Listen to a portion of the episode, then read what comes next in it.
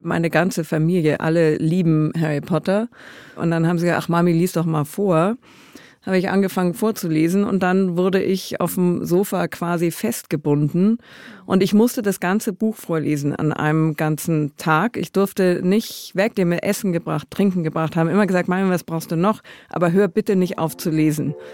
Und dann, Gott sei Dank, war irgendwann dieser erste Band vorbei. Die waren ja noch nicht so lang, die ersten, dass ich dann auch mal wieder irgendwie aufstehen durfte. Seite an Seite der Literaturpodcast, präsentiert von Hugendubel. Hallo und herzlich willkommen zu einer neuen Folge von Seite an Seite. Ich bin Andrea und heute sind unsere beiden GeschäftsführerInnen zu Gast, nämlich Nina und Maximilian Hugendubel. Sie sind Geschwister und führen das Unternehmen in fünfter Generation. Heute sprechen die beiden jeweils über eins ihrer Lieblingsbücher und über ein Kinderbuch, das sie früher gemeinsam vorgelesen bekommen haben. Hallo Frau Hugendubel, hallo Herr Hugendubel. Freue mich, dass Sie heute da sind. Hallo, grüß Sie. Wir freuen uns auch. Wir freuen uns auch. Hallo. Ich glaube, was viele ähm, gerade von den KundInnen im Laden nicht wissen, ist, dass das ja wirklich ein Familienname ist. Also die fragen mich dann, woher kommt denn das Wort Hugendubel, was bedeutet das? Und dann sage ich mir, nein, das ist ein, ein Familienname. Wir sind tatsächlich ein Familienunternehmen und das wundert dann ganz viele immer. Die äh, Firma feiert ja dieses Jahr schon ihr 130. Jubiläum und wurde 1893 von ihrem Ur-Urgroßvater Heinrich Karl Gustav Hugendubel gegründet. Erzählen Sie doch mal so ein bisschen, wie war das damals? Gibt es da so Anekdoten, die man sich in der Familie erzählt? Über 1893 nicht so richtig, außer dass er ähm, eigentlich in Eichstätt war und dann nach München gekommen ist und da die Buchhändlertochter geheiratet hat, die diesen Laden am Salvatorplatz betrieben haben, was dann der Ursprung für Hugendubel war. Also da fing alles an, eigentlich aus Eichstätt kommt, weil er da verbannt wurde, hat irgendwas angestellt, was genau wissen wir nicht, also ich mhm. zumindest nicht. Und ähm, ist dann eben auf Umwegen nach München und hat da die Buchhandlung begründet. Mhm. Und ihr Vater hat es ja dann eigentlich so, so groß gemacht. Er hat ja diese ersten Riesenbuchkaufhäuser eigentlich eingeführt. Erinnern Sie sich noch so ein bisschen an die Zeit, als, als es so groß wurde? Kann man vielleicht zwischendrin noch erwähnen, dass der äh, Vater meines Vaters oder unseres Vaters ist im Krieg gefallen. Mhm. Und dann hat seine Frau, die Memmi, hat dann die Buchhandlung übernommen und tatsächlich auch durch den Krieg geführt und das sozusagen das Feld bereitet, das er äh, übernehmen konnte. Also das war schon damals auch eine große Leistung. Und er hat dann ähm, diesen kleinen Laden am Salvatorplatz übernommen und dann, ich glaube, Lust gehabt, Größeres zu machen. Damals war das eine zweite Buchhandlung, glaube ich, in Neuhausen oder so, ich weiß gar nicht mehr wo. Pasing. Pasing. Mhm. Mit 40 Quadratmetern. Mhm. Und dann kam irgendwann die Idee, dass man eben auch Großbuchhandel machen könnte. Und es war damals schon innovativ und wir haben, wir haben dann, als er gestorben ist, auch so alte Briefe gefunden von Buchhändlern, sie waren alle befreundet damals. Und in den Briefen stand dann, äh, lieber Heiner, äh, wir wünschen dir viel Glück bei der Eröffnung des Marienplatzes. Leider bist du nächstes Jahr pleite und kannst nicht mehr mitkommen zum Skifahren, weil man sich das damals nicht vorstellen konnte, mhm. dass so eine Art von Großbuchhandel, wie sie heute selbstverständlich ist, dass das funktionieren konnte. Und dann war ganz überraschend, dass es doch geklappt hat. Und ähm, ich glaube, für uns war vor allem ja auch die Baustelle das Spannende. Mhm. Also die Baustelle des Marienplatz. Wir hatten, also ich war, als eröffnet wurde, neun und du ein bisschen älter. Und wir haben eigentlich äh, gar nicht verstanden, was für ein Risiko das auch ist und äh, welche, welche Sorgen sich unser Vater wahrscheinlich auch im Umfeld der Eröffnung oder davor und währenddessen und auch kurz danach gemacht hat. Wir fanden vor allem die Baustelle mit den und dann mit die Rolltreppen. Es war mhm. großartig. Also das, das war höchst spannend und danach natürlich diese Flut an Büchern und diese Massen an Büchern, die man mhm. da erleben konnte. Das war schon beeindruckend. Ja, also ich kann mich auch noch erinnern, ich bin als Teenager, habe ich meine Eltern eigentlich immer bei Hugendubel abgegeben, wenn die zum Einkaufen gehen wollten. Und dann hat meine Mutter tatsächlich irgendwann mal zu mir gesagt, weißt was, du kannst auch eigentlich gleich da bleiben und arbeiten. Und das war vor 24 Jahren. Deswegen bin ich auch mal sehr nett zu kleinen Kindern, die in den Laden kommen, weil da denke ich mir, das könnten meine nächsten Filialleiter sein. Ja, genau. Wie war das denn aber so bei Ihnen, in einer, in einer Buchhändlerfamilie aufzuwachsen? Also wurde da auch immer viel über den Laden und auch über Bücher gesprochen so beim Abendessen oder war das so ein bisschen außen vor? Also so, wie man sich es vielleicht vorstellt, das Hauptthema Literatur oder so war, das war bei uns nicht so, sondern das war eigentlich mitten im Leben mit, unser Vater ist viel in die Berge gegangen mhm. und haben wir über alles Mögliche gesprochen, auch über den geschäftlichen Teil des Buchhandels, mhm. aber natürlich auch über Bücher. Mhm. Aber nicht so vergeistigt, das war es wirklich nicht. Gar nicht. Dadurch, dass äh, unsere Eltern haben sich relativ früh getrennt. Da war mhm. ich, ich war sieben, du wieder auch da ein bisschen älter. Neun. Genau. Ich wollte es nicht sagen. Hätte jeder sich selber überlegen können. Aber ähm, jedenfalls war dadurch eigentlich, waren dann eher auch die Treffen mit unserem Vater, da waren wir regelmäßig Wochenenden und Abende mhm. und so weiter. Ähm, da haben wir dann mehr mitbekommen und je älter wir wurden, desto mehr dann natürlich auch über die geschäftliche Seite des Buchhandels. Davor war das einfach lange äh, nur toll, dass man so viele Bücher um sich haben konnte, aber inhaltlich war es gar nicht äh, ständig präsent. Mhm. Hatten Sie das aber auch, dass dann mal, weiß ich nicht, berühmtere AutorInnen oder Verleger KollegInnen bei Ihnen ein- und ausgegangen sind? Hatten Sie solche Treffen? Also ich, äh, ich erinnere mich eigentlich mehr an, einmal war Reinhold Messner bei uns. Ach, und den äh, Hund, von dem haben wir, während er auf einer Expedition war, haben wir den Hund gehütet. Ja, genau. Also eher so, das ist jetzt nicht äh, ein ausgesprochener Literat mhm. oder Verleger, aber daran erinnere ich mich. Und natürlich waren im Freundeskreis äh, schon auch Verleger, Viele davon leben auch gar nicht mehr, mhm. äh, die hin und wieder mal da waren. Aber jetzt, also eindrücklich, wie gesagt, war Reinhold Messner, weil den fanden wir auch durch die ganzen Bergthemen und den Hund natürlich, fanden wir den besonders toll. Gut, und der, äh, der Christoph Schlotterer, ja, der den, Vorgänger von Michael Krüger bei Hansa ah, mit mh. filterlosen Zigaretten und so, das war schon so als Kind beeindruckend. Wussten Sie eigentlich schon immer, dass Sie auch mal ins Unternehmen einsteigen wollen? Oder gab es da auch Phasen in Ihrem Leben, wo das gar nicht so auf dem Plan stand? Also bei mir stand es gar nicht so wirklich auf dem Plan. Ich wollte eigentlich Journalistin werden, mhm. äh, mal früher. Dann habe ich gemerkt, dass der Weg zum Spiegelleitartikel sehr weit ist und ich den wahrscheinlich nie erreichen werde, sowas mal schreiben zu dürfen. Und bin dann eher durch Zufall in der Verlagsbranche gelandet, auch auf Verlagsseite. Mhm. Und bin dann da, das fand ich dann unglaublich spannend, sich mit Inhalten zu beschäftigen, eher auf der Produktionsseite, also eher im Bücher machen, herstellen, also die Inhalte wirklich mitzugestalten, mitzusuchen. Das fand ich besonders spannend. Und dann kam aber irgendwann, da war ich fast 30, so Ende 20, kam die Frage äh, unseres Vaters, ob ich mir vorstellen könnte, vielleicht quasi die Seiten zu wechseln auf die Buchhandelsseite. Und ähm, da war es eher, dass ich dann gesagt habe, okay, mache ich immer mit dem Hintertürchen offen. Wenn es nichts ist, habe ich ihm natürlich nicht gesagt, aber wenn es nichts ist, dann äh, gehe ich, bleibe ich, gehe ich halt wieder zurück und gehe wieder in die Verlagswelt. Jetzt bin ich da immer noch auf der Buchhandelsseite und finde es herrlich. Also war genau die richtige Entscheidung. Und ähm, aber es war nicht, es war nicht so geplant von Anfang an. Mhm. Sie haben ja auch was ganz anderes gemacht, Herr Hungdubel.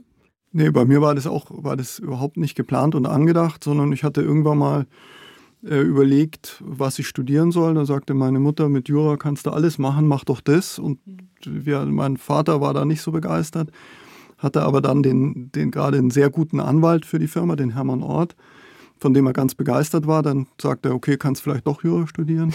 Und dann habe ich das gemacht und mich hat das auch interessiert tatsächlich. Mhm. War dann in der Unternehmensberatung und dann kam eben wie bei meiner Schwester auch irgendwie so ein bisschen unvorbereitet die Frage, ja, was hast du jetzt eigentlich so vor? Und dann habe ich gesagt, ja, eigentlich ganz schön da in der Beratung, aber wir könnten es ja mal versuchen. Und dann haben wir das ganz entspannt, so wird es angegangen. Also ich glaube, kein Musterbeispiel für gut organisierte Unternehmensnachfolge sind wir, glaube ich, beide nicht, sondern es hat sich irgendwie so ergeben. Es glaube ich, aber auch ganz gut gewesen. Und dann ist unser Vater relativ schnell krank geworden, so dass, also ich glaube, ich war drei Monate da oder so. Mhm. Und dann musste man sich damit auseinandersetzen, dass es vielleicht ernsthafter sein könnte. Und auch das hat sich dann ganz gut, äh, hat sich ganz gut angelassen und gut entwickelt. Und ähm, so die typischen Konflikte, die man von vielen Familienunternehmen kennt, dass man sich streitet und dass die Alten nicht loslassen können. Und gibt es ja wirklich auch viele negative Beispiele. Äh, dazu kam es bei uns nicht, sondern er konnte dann weniger und weniger selber tun mhm. und hat dann mehr und mehr gesagt, jetzt müsst ihr mal. Äh, und das war dann einerseits aufregend, andererseits aber auch mit großen Freiheitsgraden verbunden. Mhm. Und dann haben wir das halt so gut, wie wir es konnten, gemacht. bis heute. Hm. Ich hatte auch noch das große Glück, dass ich ihren Vater kennengelernt habe. Ich bin ja schon seit 99 dabei und ich fand es immer wahnsinnig schön, wenn er in den Laden gekommen ist und sich auch so ein bisschen Zeit genommen hat und mit allen, allen geschnackt hat. Und ähm, ja, oh Gott, nächstes Jahr ein Vierteljahrhundert bei mir.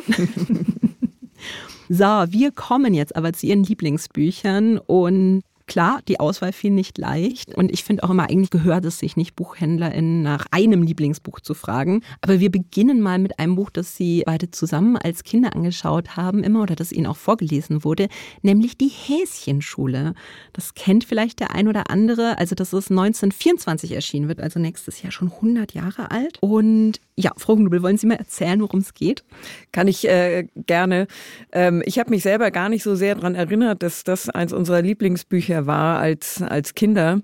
Äh, ich habe meine Mutter gefragt, mhm. was denn, was sie uns denn immer vorgelesen hat früher. Und da kam wie aus der Pistole geschossen ja die Häschenschule. Und dann äh, habe ich mir das wieder aus dem Regal geholt und äh, habe reingeschaut und habe ich mich auch erinnert. Also da geht es eigentlich darum, wie Hasen quasi in ähm, mit menschlichen Verhaltensweisen und menschlichen Zügen. Also sie sind angezogen und die sitzen am Tisch und so weiter. Ähm, wie die in die Schule gehen und wie, wie toll die das finden und was sie da lernen. Natürlich alles, was für Hasen relevant ist, wie Eier anmalen etc. Und dass eben die größte Gefahr der Fuchs ist mhm. und dass man auf den aufpassen muss und dann, wenn der äh, irgendwo auftaucht. Dafür sind dann die Sportunterrichte gut gewesen, dass man dann ganz schnell wegrennt und Haken schlägt und so weiter. Das ist eigentlich der Inhalt und das ist also ganz simpel und alles in Reimen, was ja mhm. bei Kinderbüchern immer toll ist und ähm, Deswegen ist, war das wahrscheinlich auch was, was wir immer hören wollten, weil wir im Zweifel genauso wie unsere Kinder heute oder früher, als wir ihnen äh, in dem Alter Bücher vorgelesen haben, die gereimten Bücher irgendwann selber auswendig konnten. Mhm. Allerdings war die Häschenschule nicht dabei bei meinen Kindern, weil ich da einfach gar nicht drauf gekommen bin, die vorzulesen. Sie sind jetzt nur zwei Jahre auseinander, also es ist ja ein Alter, wo man auch zusammen noch vorlesen kann. Ist Ihnen immer zusammen vorgelesen worden oder hatten Sie auch unterschiedliche Geschmäcker oder kamen Sie da auf einen gemeinsamen Nenner, so als Kinder? Also offensichtlich sind wir bei der Häschenschule auf einen gemeinsamen Nenner gekommen, wobei ich selber überrascht war, dass wir den mal hatten. Ich hätte Stein und Bein geschworen, dass uns nicht vorgelesen wurde, die Häschenschule. Aber meine Schwester hat es mir dann gezeigt nochmal und an die Bilder habe ich mich tatsächlich erinnert. Vorlesen ist da so ein bisschen reduziert. Mhm. Sonst glaube ich nicht, dass bei uns so viel vorgelesen wurde. Wir konnten relativ schnell, anders beispielsweise als meine Kinder, selber lesen mhm. und haben dann auch selber gelesen. Was ich festgestellt habe jetzt bei dem Buch, als ich mich so ein bisschen auf die Folge vorbereitet habe, weil ich kannte das Buch schon auch, also von früher, ähm, aber dass der Autor ja ein wahnsinnig äh, dramatisches Schicksal eigentlich hatte. Also der hat im Ersten Weltkrieg gekämpft, wurde verletzt, ähm, hat sich auch sein Leben lang nicht so richtig davon erholt. Sein Sohn ist im Zweiten Weltkrieg ähm, ja in Russland geblieben, wie man so sagt. Ähm, und jetzt ist dieses Buch gleich 100 Jahre alt und es sind ganz viele verschiedene Sprachen übersetzt worden, also auch Chinesisch, Japanisch. Was meinen Sie, warum ist so ein, so ein Kinderbuch aus der Weimarer Republik eigentlich heutzutage noch, ja, eigentlich so ein, so ein Dauerseller? Das haben wir ja immer noch im Laden. Also es ist schwer, das jetzt in Worte zu fassen, aber wenn man die Bilder sich anschaut, mhm. haben wir ja gerade noch mal gemacht, und ein bisschen darauf achtet, wie die Häschen ihre Ohren anlegen oder wie die Stellung der Ohren ist, sieht man, dass das unheimlich liebevoll und glaubwürdig ist. Und ähm, ich glaube, dann ist es einfach zeitlos ich habe mich dann schon auch erinnert, dass ich das Buch kannte, als der Fuchs wieder auftauchte mhm. und da gezeichnet war. Da habe ich mich erinnert, dass das früher ein bisschen aufregend war, kurz bevor die Seite mit dem Fuchs kommt und man wusste schon, der Fuchs kommt gleich wieder. Gemeinsam im Vorgespräch haben wir ja festgestellt, es wurde redigiert. Ja. Ganz früher wurde wohl mit dem Stock äh, das eine Häschen geschlagen, heute ja. wird es nur noch an den Ohren gezogen. Ist trotzdem noch dramatisch. Finde ich auch. Also ich glaube, was auch irgendwie zeitlos ist, das äh, ist wahrscheinlich ein Buch, das heute auch vor allem äh, Kindergartenkindern vorgelesen wird, also dieser, mhm. diesem Alter. Weil da freut man sich ja noch wahnsinnig auf die Schule. Das findet man ja noch super, dass man dann jetzt endlich gleich in die Schule darf Und da wird die Schule auch irgendwie mit allem drum und dran eigentlich freundlich vorgestellt. Klar gibt's eben diesen einen Klassenchaoten, den gibt's auch in jeder Klasse, auch heute. Äh, und der wird dann an den Ohren gezogen. Ähm, das passiert heute ja Gott sei Dank nicht mehr. Aber ich glaube, dieses, dieses Schulthema für kleine Kinder ist irgendwie faszinierend, ähm, bis sie dann in der Schule sind und merken so, hm, irgendwie äh, ist es auf Dauer vielleicht nicht ganz so spannend. Jetzt haben Sie schon gesagt, Ihren Kindern haben Sie viel vorgelesen, aber nicht die Häschenschule. Was haben Sie denn Ihren Kindern gerne vorgelesen? Also als Sie noch kleiner waren? Also das bei meinem kleineren, ich habe zwei Söhne, bei meinem kleineren war das ein bisschen schwierig, weil der wollte am Anfang nicht lesen. Mhm. Der sagte, mein älterer Bruder kann lesen, das reicht. Dann haben wir ihm die Bravo Sport abonniert, weil er sich sehr für Fußball interessiert. Mhm. Und aus der liest sich so schlecht vor. Das heißt, der mhm. kleinere, dem wurde nicht viel vorgelesen. Dem größeren müsste ich fast nachdenken. Ich weiß gar nicht, was wir dem so vorgelesen haben. Ja, wir haben ganz viel, äh, ich weiß nur nicht genau, wie die, wie die äh, Autoren heißen, aber für Hund und Katze ist, ist auch noch Platz. Platz. Ja, stimmt, das haben und wir Und aus der Reihe, das war, also das haben wir rauf und runter und beiden Kindern, äh, Clara hat, glaube ich, immer gar nichts verstanden, das ist die Jüngere. Mhm. Äh, Julius hat dann irgendwann, wahrscheinlich ähnlich wie wir damals bei der Häschenschule, hat dann eher vorgelesen, ohne lesen zu können, weil er es einfach auswendig, auswendig konnte. Ja. Nach äh, 300 Mal vorlesen ähm, hat er dann immer genau gewusst, was auf welcher Seite steht. Und dann hat er vorgelesen irgendwann. Und dann später war es eigentlich, wie hießen das, die Baumschule, nee, irgendwas, die magischen, nicht die Schule der magischen Tiere, das magische sondern Baumhaus. das magische Baumhaus. Band 1 genau. bis 725. genau. Alle. Ich habe sie alle vorgelesen. Es war, war Wahnsinn. Ich war jetzt von der Frage ein bisschen überrascht. Äh, Jetzt ist mir doch noch was eingefallen. Es mhm. war bei uns wirklich so und zwar ein riesengroßer Fehler meinerseits. Ich habe mal angefangen, als mein älterer Sohn Paul noch nicht so gut, aber schon lesen konnte. Harry Potter Band 1. Mhm. Er liest eine Seite, ich lese eine Seite. Mhm. Und der hat so lange gebraucht für seine Seite, dass ich abends immer schon eingeschlafen bin. Aber er eine Seite, ich eine Seite. Und wir haben es bis Band 7 geschafft. Oh, wow. Aber es war furchtbar. Da habe ich ganz andere Erfahrungen mit Harry Potter, weil meine ganze Familie, alle lieben Harry Potter. Auch mein Mann, der hat alle. Aber nicht, wenn dein Sohn es dir vorliest und 20 Minuten pro Seite braucht. Nee, aber weißt du, was dann war? Da war tatsächlich das, äh, da gab es ja dann irgendwann diesen illustrierten ersten mhm. Band. Und den habe ich dann mal mit nach Hause gebracht, habe gesagt, guckt mal, ist doch toll. Und dann haben sie gesagt, ach Mami, lies doch mal vor habe ich angefangen vorzulesen und dann wurde ich auf dem Sofa quasi festgebunden und ich musste das ganze Buch vorlesen an einem ganzen Tag. Ich durfte nicht weg, die mir Essen gebracht, Trinken gebracht haben, immer gesagt, Mami, was brauchst du noch? Aber hör bitte nicht auf zu lesen.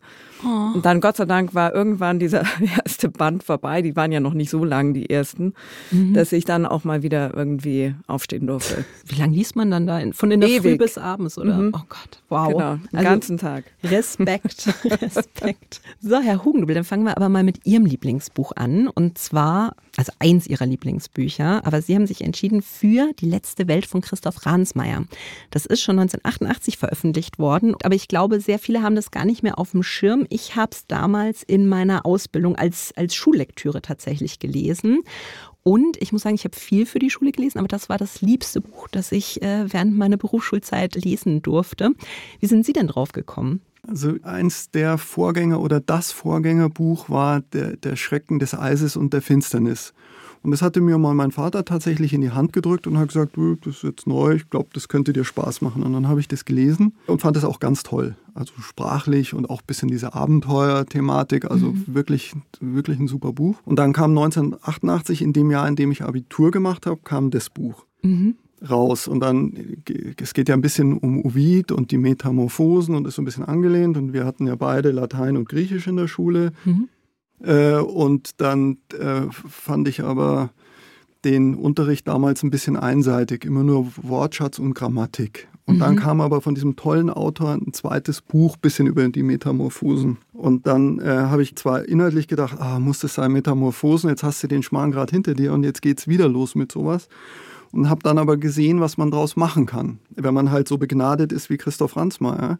Und war dann von dem Buch auch begeistert und habe also ist das erste, das ich mir selber gekauft habe und seitdem mhm. habe ich jedes und jedes gelesen und fand sie auch alle super bis aufs letzte. Oh, das habe ich noch nicht gelesen. Gut, dann muss ich das nicht. oh, versuchen Sie es, vielleicht liegt es an mir, wahrscheinlich.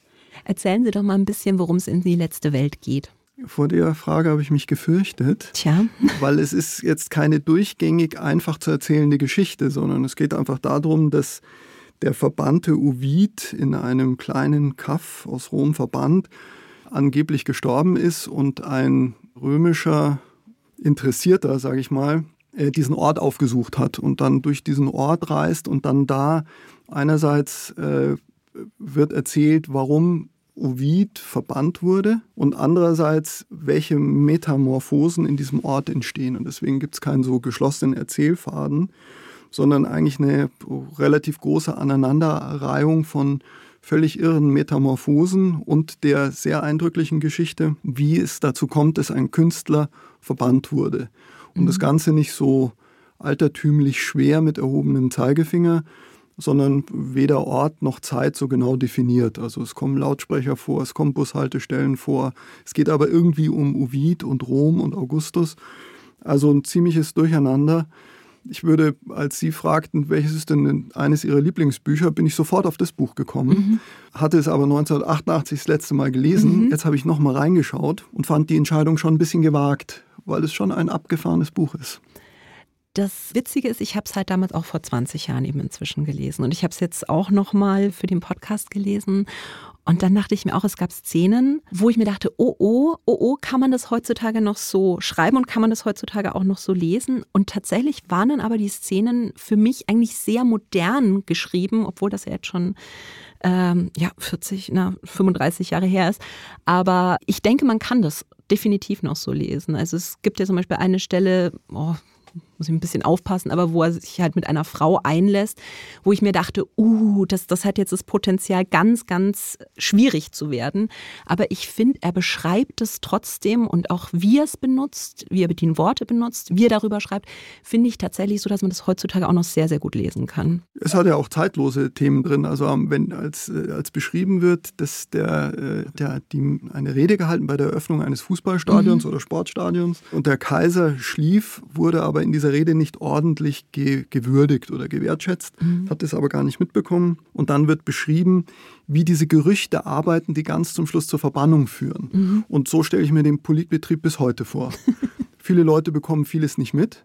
Mhm. Aber es entsteht dann so eine Grunddynamik über Gerüchte, über Hörensagen, über interessierte Stellen, die dann ganz dazu führen, dass äh, Karrieren beendet werden oder Leute jetzt mal in Gänsefüßchen in die Verbannung geschickt werden. Also das fand ich eine mhm. wirklich zeitlose Szene, die halt ähm, eher mit der Vorstellungskraft arbeitet als mit den Fakten. Ja, ich habe dann auch äh, nochmal recherchiert. Also Ovid ist ja tatsächlich verbannt worden, aber man weiß nicht so recht warum, beziehungsweise gibt es da so ein paar Gerüchte. Und das finde ich eigentlich das Spannende, dass, dass Ransmayr so eine, so eine wahre Geschichte nimmt und ähm, man muss ja sagen, der Kotter, der da eben nach Ovid sucht, der sucht ja auch dieses Werk, das er angeblich in der Verbannung geschrieben hat. Und er findet aber dieses Werk nicht, die Metamorphosen, sondern er findet es um sich herum in dieser Stadt, dass dann da die Leute entweder, also es gibt zum Beispiel eine Figur, die Echo heißt, ähm, es gibt eine Weberin, die Arachne heißt oder zum Beispiel so diese Geschichte mit Icarus und Daedalus, das kommt dann in so einem Wandteppich vor. Also er findet eigentlich die Geschichte, aber halt nicht in, in geschriebener Form, sondern um sich herum. Und ich, ich fand das damals, weiß ich noch, als ich das gelesen habe, war das für mich auch das erste Mal, dass ich, ja, heute würde man magischer Realismus sagen, sowas gelesen habe. Und ich fand es Wahnsinn. Also wie Sie auch gesagt haben, mit, den, mit der Zeit. Oh, das hat einige von meinen MitschülerInnen total fertig gemacht, weil man eben klar in, im antiken Rom ist. Aber dann sind da Mikrofone und ich habe gesagt, Telefonzellen, gut, die sehen heute einige auch schon als antik an. Aber, aber ich fand es großartig. Sind Sie auch für magischen Realismus immer mal zu haben? Ich weiß gar nicht, was das ist. wenn man sozusagen, die Geschichte ist keine Fantasy-Geschichte. Die ist schon in unserer Welt, aber dann passieren immer wieder so kleine Dinge, wo man sich nicht sicher ist, ist es jetzt ein Traum, ist es eine Wirklichkeit, es schrammt immer so ein bisschen dran vorbei. Liebe ich, wie Murakami zum Beispiel. Nee, äh, also solange, äh, nur wenn es von Christoph Ransmayr ist. Sonst, ja. so wie Sie es jetzt beschreiben, würde ich sagen, nee, das ist gar nicht so meins. Aber weiß ich, verehre einfach Herrn Ransmayr, kann das nicht anders sagen. Sonst Murakami finde ich so okay. Mhm bin ich aber nicht so begeistert. Sie haben vorher was gesagt und das wollten Sie noch äh, loswerden. Da gebe ich Ihnen jetzt die Chance dazu, weil was meinten Sie vorher zu Ransmayr im Vorgespräch? Das fand ich sehr schön. Also äh, Christoph Ransmayr für mich ganz klar der nächste Nobelpreisträger, der mhm. einzige Kandidat, wenn ich einen vorschlagen dürfte, den ich vorschlagen würde. Ich finde den einfach toll. Und ich habe das Hörbuch auch vor zwei Jahren, habe ich eins mal so, ich habe es dann gelesen, aber ich habe auch, er liest die ja selber. Mhm. Und ein bisschen mit diesem österreichischen Singsang, Schmäh. Also ich begeistert. Ich habe auch reingehört, also ich fand es auch wahnsinnig schön. Ich glaube, neben Die letzte Welt ist mein Favorit noch Cox wo es um einen Uhrmacher geht, der an den chinesischen Kaiserhof kommt und da eben so ganz, ganz zauberhafte Uhren macht, aber halt auch immer mit so einem Damoklesschwert im Nacken, würde ich sagen. Das hat mir auch wahnsinnig gut gefallen. Ja, da habe ich mir wie fast bei jedem der Bücher gedacht, jetzt übertreibt das vielleicht ein bisschen und das ist jetzt zu weit weg. Ähm, aber ich war auch begeistert. Ich fand das nächste und ich hatte mir auch überlegt, ob ich das vorschlage. Es schien mir dann aber so ein bisschen zu schwierig, ist der fliegende Berg. Mhm ein in Jamben geschriebener Roman, das, wenn Sie, wenn Sie mich beraten würden am Stachus und Sie würden sagen, lesen Sie das Buch, das in Jamben geschrieben, würde ich sagen, nee, jetzt mal, empfehlen Sie mir mal was ordentliches. Aber ich war begeistert. Also es ist, das wäre mein zweiter Favorit. Mhm.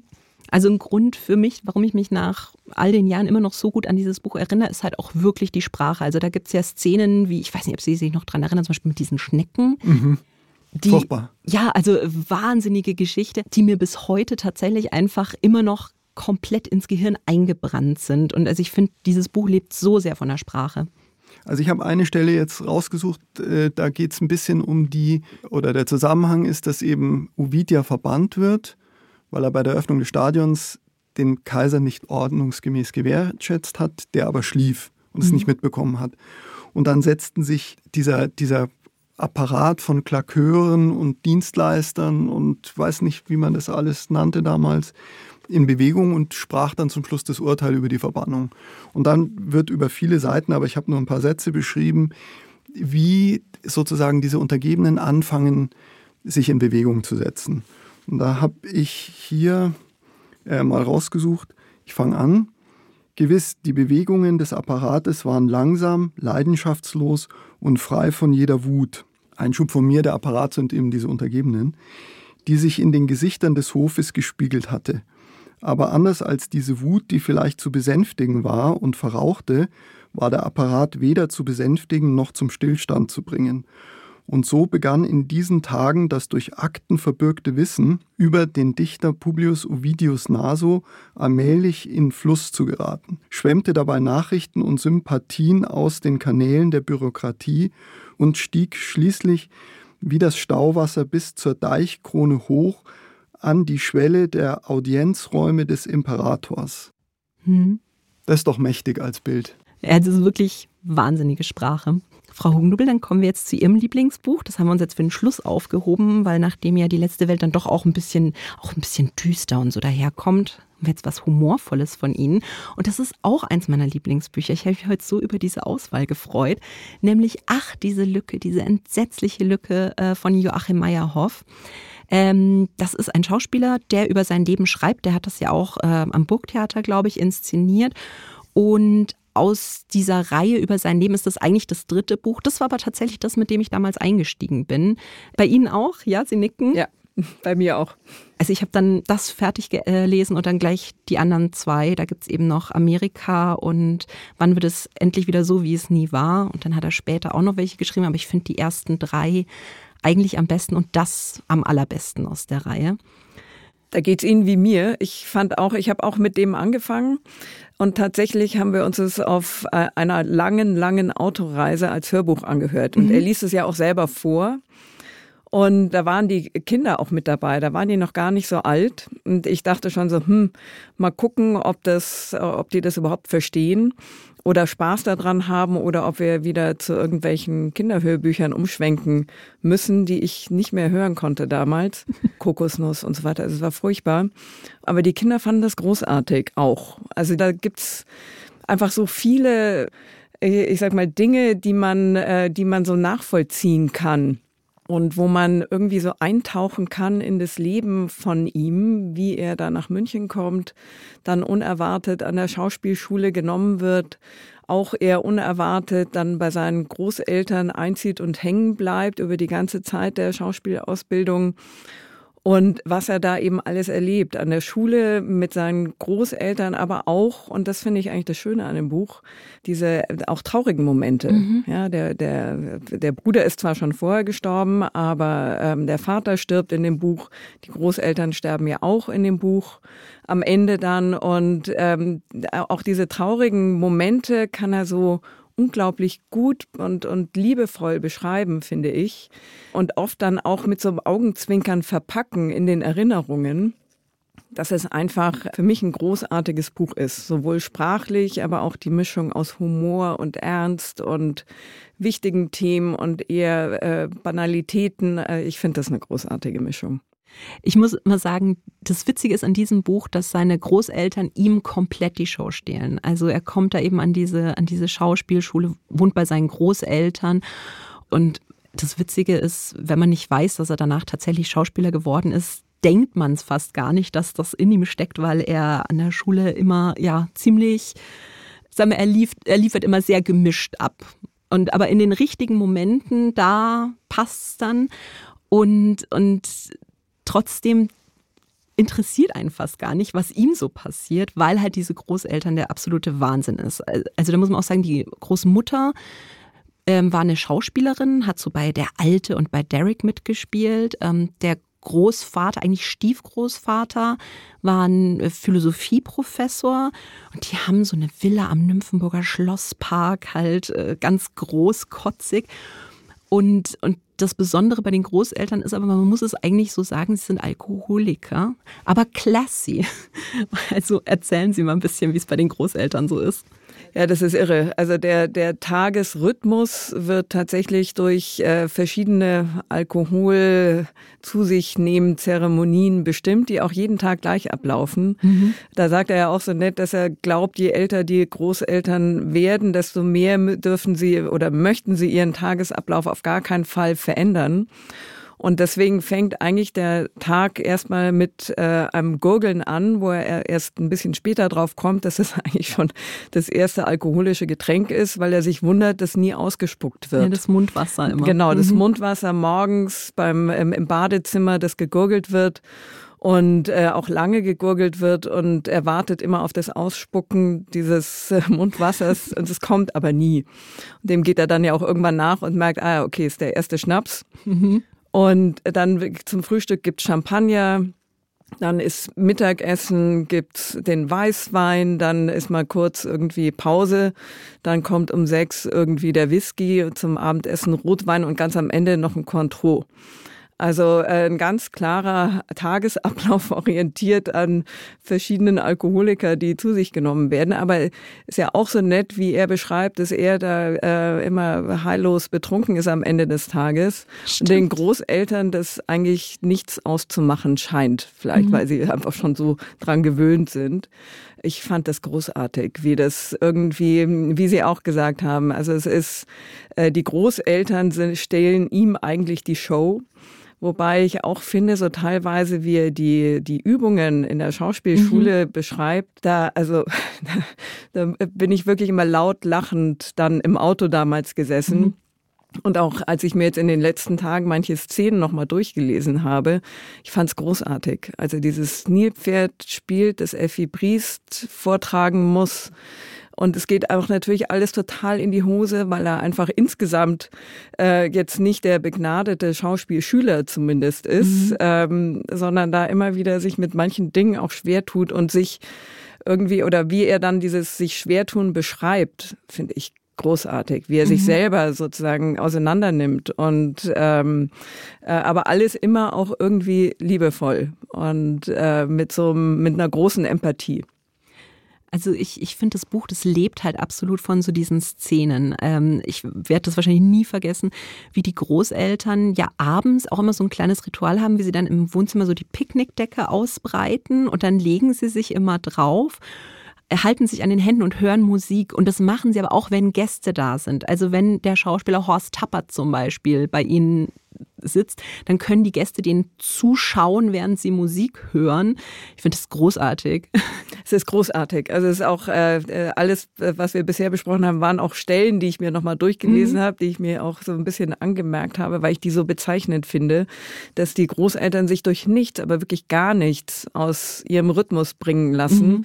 Und alle müssen sich da auch einfügen. Das wissen auch alle dass das ähm, einfach dazugehört. Auch die Besuche wissen, ja, okay, das kommt jetzt wieder, ähm, ist halt so und wir warten, bis sie fertig sind und dann können wir wieder irgendwie uns normal unterhalten. Hätten Sie auch eine schöne Szene für uns gerade? Ich habe ganz viele, aber ich kann gerne die, ich, ich guck mal, also entweder es gibt diese Enzian-Szene natürlich, jetzt muss ich mal gucken, wo ich, äh, ich fand auch ganz toll, ähm, was mir bei dem Hörbuch so im, im Ohr geblieben ist, das lese ich vielleicht mal vor, weil da haben wir noch nicht drüber gesprochen, dass die Großmutter immer so einen bestimmten Ausdruck hatte, mhm. ähm, mit dem sie ganz viel eingeleitet hat, weil sie ja auch eigentlich Schauspielerin und auch ein bisschen Diva war, nämlich einfach nur der Ausdruck Moa. Und ähm, dass wie er das vorliest, da äh, muss ich schon, wenn ich das äh, mir selber sage, höre ich ihn im Ohr äh, großartig. Deswegen eine kurze Stelle zu dem Moa. Es konnte passieren, dass sie, nämlich die Großmutter, wie von einem tiefen Schmerz durchdrungen den Blick in die Ferne schweifen ließ, so langsam die Arme hob, dass nicht einmal die goldenen Armreife aneinander klackten, und erst als sie sicher war, dass alle am Tisch gebannt zu ihr sahen, sagte Mo. Und dann, nach einer langen, spannungsgeladenen Pause, der Brie ist ja ein Gedicht heute Abend. Meine Mutter atmete dann stets enerviert aus. Mein Gott, bitte Mutter. Immer wieder fielen meine Brüder und ich oder auch Gäste auf diese bedeutungsschwangeren Momente herein. Jedes Mal aufs Neue glaubte man, denn sie machte das wirklich hervorragend, es wäre sonst was passiert. Mhm. Also so ein bisschen diese, diese Diva, die da durchkommt. Ich habe es ja nicht gehört, aber das, dieses Moa, das, das ist so toll, weil es kann ja bei ihr wirklich alles bedeuten. Also da kann jetzt die Welt untergehen oder der Brie kann gut sein und alles wird mit Moa eingeleitet und ich hatte halt immer so, so eine kleine Stimme im Kopf. Also ich muss es, glaube ich, auch mal als Hörbuch hören. Unbedingt, das werden Sie nicht vergessen. Ich muss ja sagen, es ist sehr gemein von uns gewesen, dass wir gesagt haben, jeder nur ein Buch. Warum haben Sie denn gesagt, das muss es sein? Weil ich tatsächlich bin so in, in meinem Kopf durchgegangen, welche Bücher habe ich denn so alle gelesen in, in der kürzeren Vergangenheit. Ich habe jetzt nicht die ganz alten Klamotten aus meiner Jugend rausgeholt, sondern ich stelle mich dann auch immer vor mein Bücherregal, weil da ähm, überleben nicht alle Bücher, sondern die werden, müssen ja immer wieder welche rausgeschmissen werden, damit neue Platz finden. Und ähm, habe mich dann auch erinnert, wie oft ich dieses Buch verschenkt habe und mhm. empfohlen habe weil ich einfach die Mischung so toll finde. Und äh, das ist jetzt auch noch eben noch nicht so alt. Ähm, und ist mir einfach so hängen geblieben im Kopf durch die Mischung aus Humor und Ernsthaftigkeit und die Paarung von eben eigentlich traurigen Themen mit doch ganz viel Witz. Ähm, dass ich, dass ich nach wie vor, ich habe dann auch wirklich länger überlegt, ist es jetzt das und habe mich auch sehr geziert, also dass sie äh, äh, Mühe mit mir hatten, mich mich auf irgendein Buch hinzubringen, ähm, so dass ich dann am Ende gesagt habe, okay, äh, dann äh, ist es doch eben der der Meyerhoff mhm. und äh, weil ich einfach den faszinierend finde. Also ich muss auch sagen, es ist tatsächlich eins von den Büchern. Ich glaube, immer wenn ich im Laden bin, bin ich ja dann doch acht Stunden und so, empfehle ich viele Bücher, aber ich glaube, ich empfehle fast jedes Mal auch den Meyerhoff mit. Also wirklich fast jeden Tag, wo ich im Laden bin, weil der sich auch gerade als Geschenk eignet, weil man, ja, man kann da jeden mitnehmen. Also egal ob männlich, weiblich, egal ob alt, jung, ähm, auch egal, ob man jetzt eher, weiß ich nicht, äh, studiert hat und eher was Hochliterarisches liest oder halt sonst eher ein bisschen Unterhaltungsliteratur, der holt, finde ich, einfach jeden ab. Und das finde ich an dem Buch äh, so faszinierend und so toll. Und Sie haben mir auch vorher schon gesagt, Sie mussten sich jetzt nochmal neu äh, holen, weil Sie ihr, ihr gebundenes Buch von damals schon verschenkt hatten. Und ja, ja, das ist, äh, und wahrscheinlich werde ich das auch wieder verschenken, aber da habe ich jetzt reingemalt, deswegen ähm, finde ich es dann vielleicht auch wieder. Aber es ist, ähm, es ist wirklich ein ganz tolles Buch. Ich hätte jetzt noch eine Frage vielleicht auch äh, an Sie beide, weil ich finde, die Meyerhoff-Bücher, alle davon, die leben immer durch diese ein bisschen verschrobene, aber sehr, sehr liebenswerte Familie. wenn es ein, ein Buch ähnlich wie den Meyerhoff über die Hugendubels geben würde? Gäbe es da Geschichten, die da unbedingt rein müssten? es wird genickt. Gäbe schon, aber nicht für die Öffentlichkeit. Oha. Nee. Nein, also ich kenne jetzt das Buch leider nicht ganz, aber bei mir war es ähnlich wie bei meiner Schwester. Meine Kinder fanden es so toll mhm. und haben es zum Einschlafen gehört und ich habe mich manchmal dazugelegt, bis ich eingeschlafen bin. Ah. Also die Szene, wo, wo die nimmt doch immer ihre Tabletten und der eine immer eine nach der anderen und der andere immer die ganze Hand voll und sagt, die finden schon ihren Weg.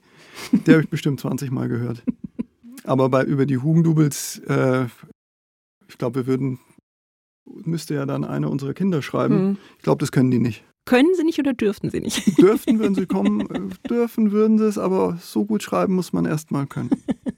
Ja, beziehungsweise es müssten eigentlich unsere Kinder über unsere Eltern schreiben und dann äh, die, unsere Enkel über uns, wenn man das mhm. äh, und dann wären wir ja schon tot wahrscheinlich. Es wäre okay.